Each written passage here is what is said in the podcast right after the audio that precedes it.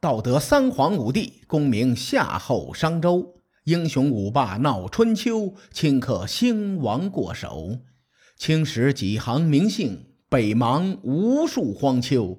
前人种地，后人收，说甚龙争虎斗？上一期节目咱们说到建土之盟，这场会盟召开的时候啊，晋文公都是奔七十的人了，所以说。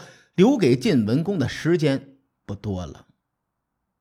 于是呢，在建土之盟的那年冬天，晋文公又召集各路诸侯在温地会盟。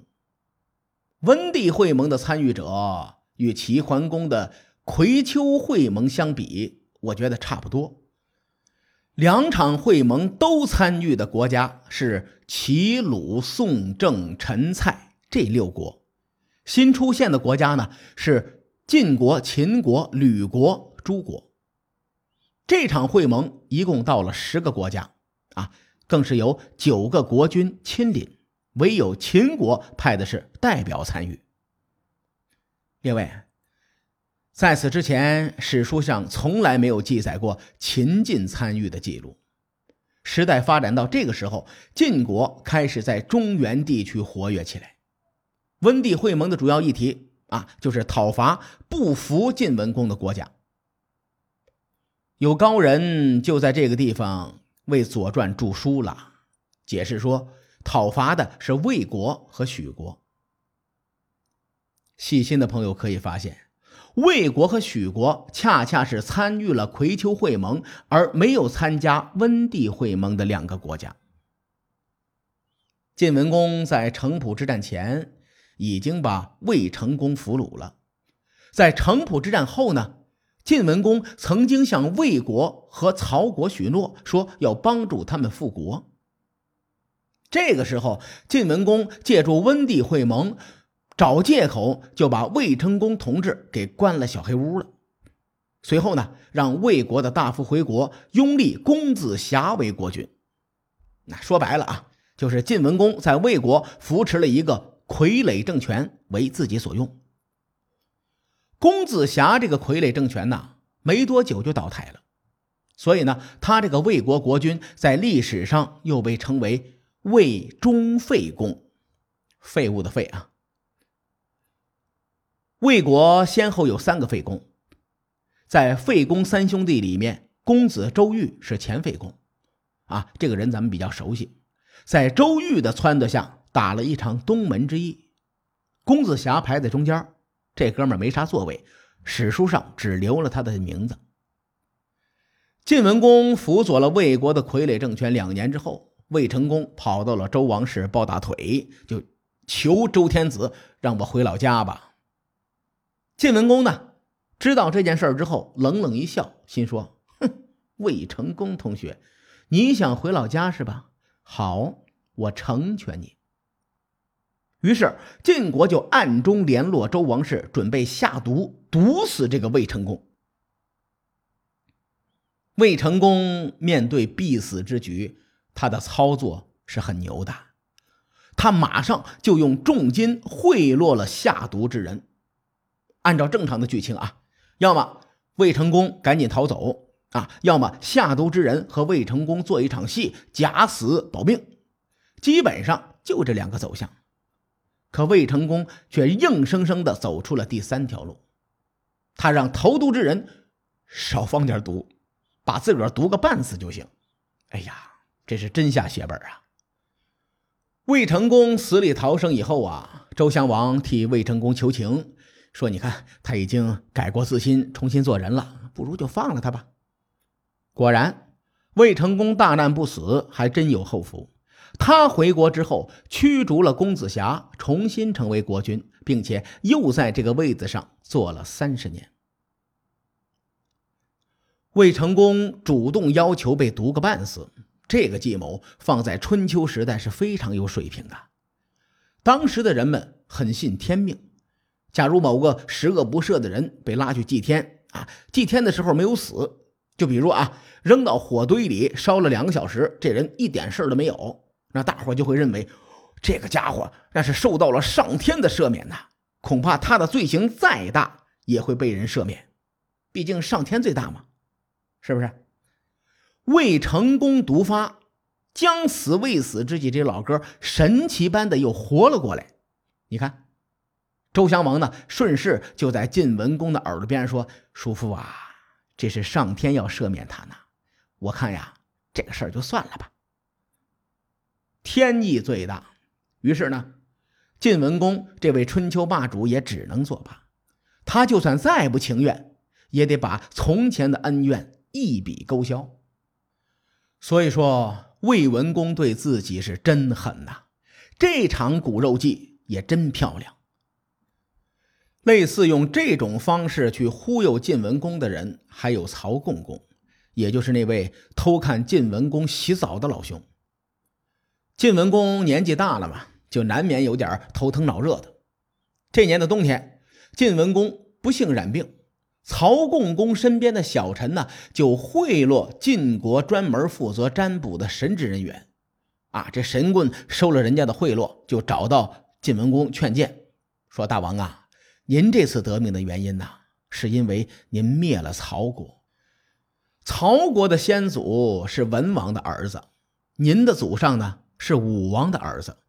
您现在会盟其他的诸侯国来灭兄弟之国，这事儿说不通啊。”况且大王在城濮之战前啊，曾经向曹国和魏国许诺说帮助他们复国。现在魏国复国了，曹国却不能复国。大王您不讲诚信，所以上天就……嗯，大王现在就……嗯，您您您说对吗？晋文公一听，有道理呀。嗯，这事儿是我欠考虑。那行吧。那曹共公就赶紧回去复国去吧。此后呢，这两个人之前的恩怨一笔勾销，曹国也参加了诸侯会盟。事实证明啊，迷信是没啥大用的。即使晋文公放了曹共公，他的病也没好。第二年的夏天，胡彦代替他召开了第一轮的会盟，齐、鲁、宋、秦、陈都参与其中。陈国派来的是袁涛图，就是当年齐桓公改道回国被揍了一顿的那位仁兄。陈国的参与呢，有点时代风向标的意思，这说明这个楚国在中原的影响力有所下降了。会盟的地点在狄犬，所以说呢，这次会盟又叫做狄泉会盟。这个狄泉的“狄”字是个多音字。啊，有“狄”和“翟”两种读音。今天在河南洛阳附近还有狄泉这个地名。如果咱们有洛阳的小伙伴啊，听好了，有洛阳的小伙伴可以在留言区告诉一下大伙这个读音是怎么读的。我之所以读成狄泉，是查到了《水经注》里头将这个字同作“戎狄”的“狄”字，所以呢，我就跟着读“狄”。狄权会盟主要是两个目的：第一是重温建土会盟的友好关系；第二呢，就是谋划来攻打郑国。另外，我在说晋文公秦王救驾那一期时候提到过，周襄王把黄河北面的土地赏赐给了晋国之后，郑国呢就开始倒大霉了。公元前六百三十年，晋军。入侵郑国，在郑国附近观察郑国的反应。郑国呢，惹不起晋国，就做了缩头乌龟了。晋文公一看，这事儿可以琢磨琢磨。于是，这一年的九月十三，晋文公联合秦穆公围攻郑国。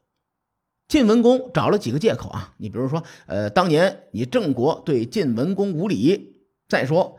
呃，比如这个郑国与楚国勾三搭四，啊，总之吧，就是就算是个出师有名了。晋军驻扎在韩岭，秦军驻扎在樊水之南。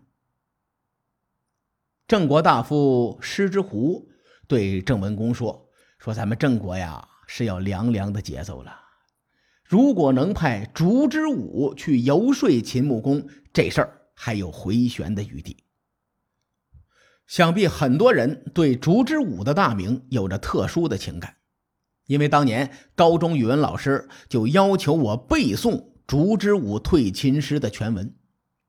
不过书里对烛之武的来历并没有详细的描述，但是《东周列国志》里面说呢，烛之武是三朝元老，一直不受重用，所以呢郁郁不得志。我觉得这个《东周列国志》啊说的挺有道理的，因为烛之武的反应绝对是不得志的人才有的。因为烛之武当时推辞说：“说我年轻的时候不被重用，老了老了还能干嘛呀？”郑文公就连忙说：“哎呀，我没能及早的重用您，这是我的不对。现在郑国危在旦夕，没你不行啊！你忘了，没有国哪有家呀？郑国要是灭亡了，对您来说会殃及池鱼的。”抱怨归抱怨。老爷子还是去了，因为烛之武退秦师的典故太有名了，咱们在这儿呢就不赘述了啊。最终，烛之武凭借三寸不烂之舌，使得秦国与郑国和谈。秦国还留下了其子冯孙、孙阳三位大夫来帮助郑国防守晋军的进攻。这回晋军一看傻眼了，原本二打一。转眼就变成了一打二了，这场面一度很尴尬。胡彦说：“秦穆公背信弃义，咱们得揍他。”晋文公回答说：“不行啊，我不能攻打秦军呐！如果当初没有我这个姐夫的帮助，哪有我这个女婿的今天呢？嗨，算了吧，咱们还是回去吧。”晋文公和秦穆公的伦理关系有点乱，我这么说，大伙都懂啊。以上就是著名的烛之武退秦师的典故。这一年是公元前六百三十年，晋文公最后一次率军出征中原。此后的两年，晋文公极少出现在史料当中，毕竟他年事已高啊。公元前六百二十八年的冬天，一代霸主晋文公不幸去世。根据考证和推定，晋文公享年有七十岁。